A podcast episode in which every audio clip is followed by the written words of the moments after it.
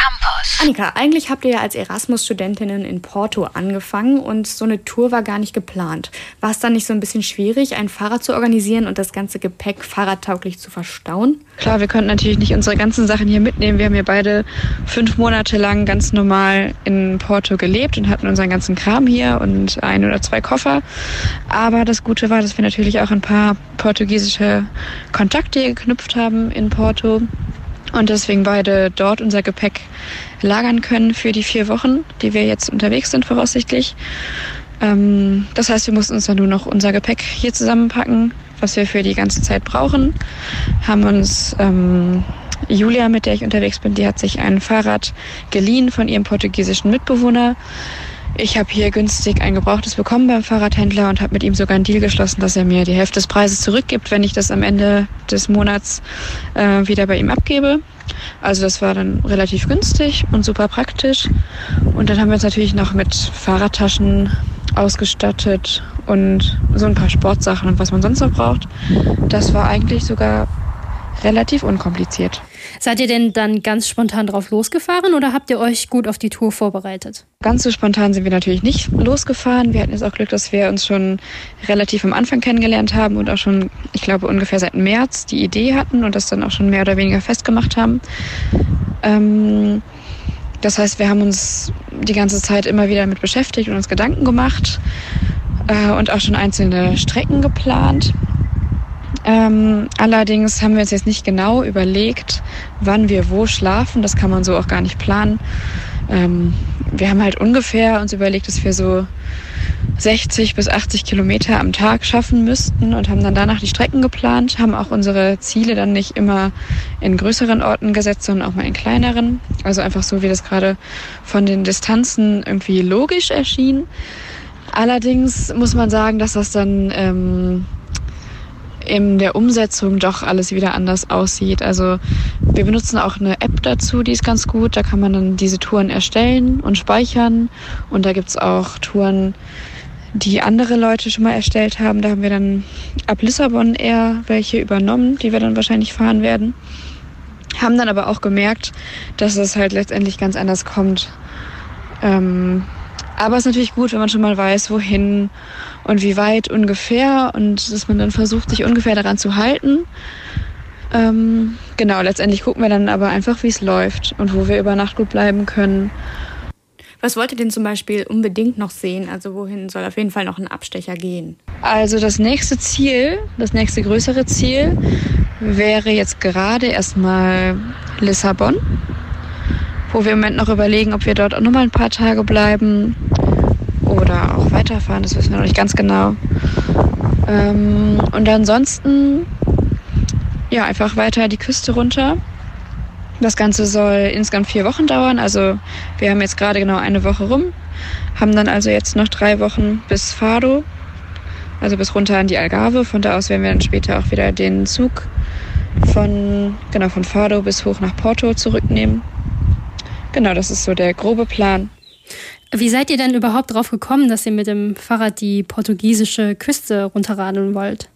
Ich glaube, es kam einfach, dass Julia sich äh, schon von Anfang an in Porto das Fahrrad ihres Mitbewohners immer geliehen hat und da im Alltag einfach durch die Gegend gefahren ist. Ähm, und dann haben wir irgendwann mal zusammen eine Radtour gemacht und dann hat sie, hatte sie, glaube ich, schon diese Idee im Kopf, und hat erzählt, ja, sie hätte die Idee, einfach mal mit dem Fahrrad die Küste runterzufahren.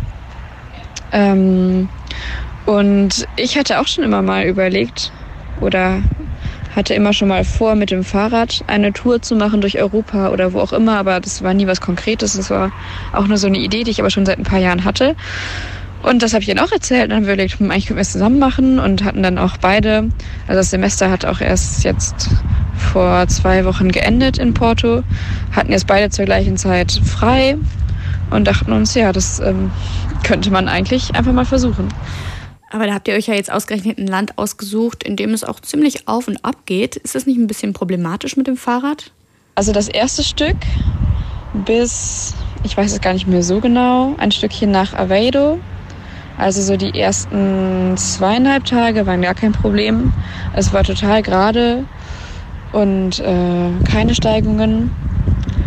Aber jetzt die zweite Hälfte der Woche, also wir sind jetzt seit einer Woche unterwegs, äh, da ging es schön ganz schön hoch und runter. Und das merkt man auch, es ist viel anstrengender, vor allem mit dem ganzen Gepäck, das zieht einen natürlich super runter, also was man sonst relativ locker hochradeln könnte oder mit vielleicht geringer Anstrengung, das ist äh, echt teilweise eine Qual und manchmal muss man sogar aufpassen, dass man mit dem Fahrrad vorne nicht abhebt, wenn es zu steil wird.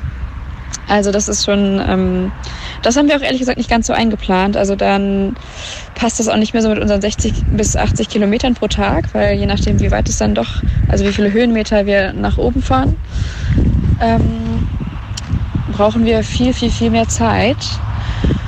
Und das hält dann doch ziemlich auf. Hattet ihr eigentlich schon die erste Panne? Ja, die erste Panne hatten wir witzigerweise heute, also erst vor ein paar Stunden.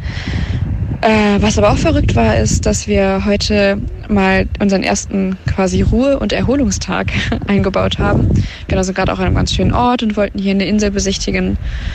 Ähm, und haben uns dann hier zwei Nächte auf einem Campingplatz gebucht, um einfach mal einen Tag gar nicht zu fahren, um auch die Muskeln mal zu entspannen. Und wir hatten einfach das Gefühl, das bräuchte man mal zwischendurch. Ähm, genau, sind also dann einfach nur zu dem Bootssteg gefahren heute Morgen, von da aus dann auf die Insel rüber und waren dann dort den ganzen Nachmittag. Und als wir zurückkamen, hatte Julia dann einen Platten, aber komplett. Das heißt, wir durften eben erstmal zum ersten Mal ähm, den Schlauch wechseln. Hat aber erstaunlicherweise ganz gut geklappt. Und gut war jetzt auch, dass wir das Ganze in Ruhe auf dem Campingplatz machen konnten. Wir waren in der Stadt und konnten auch noch unsere netten Nachbarn vom Nachbarzelt fragen oder beziehungsweise sie hatten sich von selbst angeboten, ob wir Hilfe bräuchten, was auch ganz praktisch war, weil wir es beide noch nicht so wirklich vorher gemacht hatten. Genau, hatten ein bisschen Unterstützung, das war also gar kein Problem. Also hätte eigentlich besser kommen können, weil jetzt wissen wir genau, wie es funktioniert und könnten das dann auch irgendwo im Nirgendwo demnächst selbst machen. Ähm, genau, ansonsten ist bisher aber alles sehr gut gegangen mit unseren Fahrrädern. Habt ihr denn das Gefühl, Land und Leute auf eine andere Art kennenzulernen als unterwegs im Zug oder mit dem Auto? Äh, ja, definitiv. Da haben wir auch beide schon mehrfach drüber gesprochen. Ähm, und zwar sehen wir einfach Portugal von all seinen verschiedenen Seiten, haben wir das Gefühl.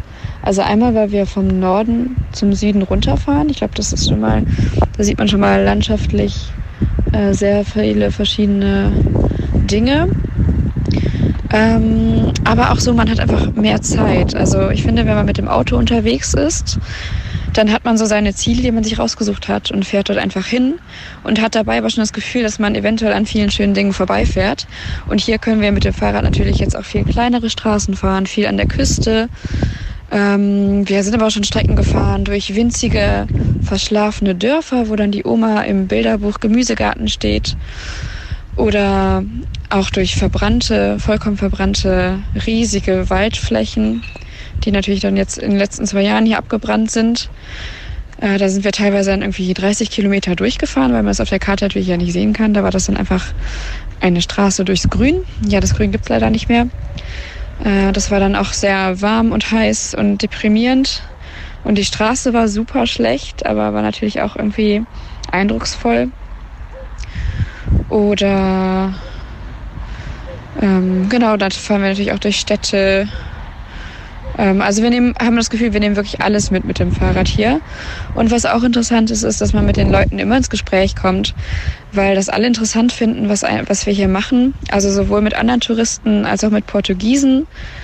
Ähm, also die einen dann auch von selber ansprechen und fragen, wo wir denn hinfahren und dann ähm, spricht man ein bisschen drüber und dann bieten die Leute einen auch immer was an. Also das ist super nett. Zum Beispiel, wenn wir mit anderen Campern reden, ist uns auch schon mehrfach ein Kaffee angeboten worden. Also wenn dann Leute mit äh, Wohnmobil oder Campervan unterwegs sind, die haben ja meistens Strom. Oder dann durften wir auch mal kurz unser Handy einstecken, weil Strom äh, ist auch manchmal ein Problem für uns, aber bisher lief es eigentlich immer ganz gut. Äh, und solche Dinge, also es ist wirklich super nett. Ja, ich würde sagen, solche Strapazen gehören natürlich auch zu einer aufregenden Reise dazu. Ähm, aber würdest du jetzt tendenziell nochmal ähm, eine Fahrradreise in Betracht ziehen oder würdest du sagen, ah, nee, ich glaube, beim nächsten Mal reise ich doch lieber etwas komfortabler? Also ich bin ja jetzt erst eine Woche unterwegs, aber bisher würde ich das definitiv nochmal machen. Also man ist einfach super viel an der frischen Luft und in der Natur und sieht alles vom Land. Und die Leute sind so freundlich und ähm, es ist einfach wirklich schön. Es ist auch nicht, ja doch manchmal ist es ein bisschen stressig, aber das kommt darauf an, wie viel Stress man sich selbst macht. Ich glaube, da müssen wir selber noch ein bisschen ähm, entspannter in die ganze Sache rangehen, wenn wir dann doch mal irgendwie denken, wir kommen nicht weiter oder wir haben uns zu viel vorgenommen für den Tag oder wir wissen nicht, wo wir übernachten sollen. Aber bisher hat sich immer herausgestellt, irgendwie fügt es sich immer und wir waren bisher immer super zufrieden. Wir hatten kein einziges Mal Regen, wo wir auch gesagt haben, also wenn wir mal einen Regentag hätten, den kann man gar nicht gebrauchen. Deswegen sollte man das in Ländern machen, die eher äh, wärmer und trockener sind Genau, aber ansonsten ähm, bin ich bisher sehr begeistert. Ja, vielleicht hast du ja abschließend noch ein paar Ratschläge, die man vor so einer Tour unbedingt bedenken sollte. Bis jetzt kann ich sagen, dass man sich schon relativ früh Gedanken darüber machen sollte, was man mitnimmt. Also das Ganze mehrfach durchdenken, dass man nicht zu viel mitnimmt, aber auch nicht zu wenig. Ähm, viel Sportklamotten, das ist auch das Einzige, was man trägt. Ich habe jetzt eigentlich, ich glaube, zwei Alltagsoutfits dabei, also ein Kleid und einmal kurze Hose mit einem Oberteil, wo ich natürlich auch ein paar von den sportlicheren Oberteilen zu anziehen kann. Ähm, genau, also das ist sehr wichtig, weil man doch jedes Kilo merkt, dass man noch so hinten drauf hat, vor allem wenn es dann halt doch mal bergauf geht. Dann muss man natürlich bedenken, ich glaube, das vergisst man auch schnell mal, dass man immer noch Platz braucht, um genug Wasser mitzunehmen. Also Wasser muss man auch ja jederzeit genügend dabei haben. Man weiß ja nie, wo man auskommt und wenn man doch mal irgendwo hängen bleibt, äh, dass man da sich keine Sorgen machen muss. Äh, das gleiche mit Essen. Und da sollte man sich generell auch vielleicht vorher schon genau Gedanken darüber machen, wie man sich ernähren kann und möchte, dass man über den Tag auch immer genug Energie hat. Also das ist auch sehr wichtig. Also einmal, dass man Platz hat im Gepäck, um noch Essen und Getränke unterzubringen. Und auf der anderen Seite sich aber auch genau überlegt, wie man sich da organisieren kann. Und ansonsten, ähm, ach, was noch Essen angeht, da kann ich noch empfehlen. Äh, das haben wir auch zum ersten Mal jetzt hier ausprobiert, aber es funktioniert super. Und zwar einfach Couscous kalt zubereiten. Den kann man also einfach in einer wasserdichten Dose mit Wasser mischen und dann einfach in der Tasche mit sich rumtragen. Und wenn man essen will, ist er fertig. Und den kann man ja mit allem mischen, mit allem zubereiten. Also mit Gemüse, kann man auch mal Fleisch reinmachen, was man gerade so hat oder wo man Lust drauf hat. Das funktioniert sehr gut. Köln Campus.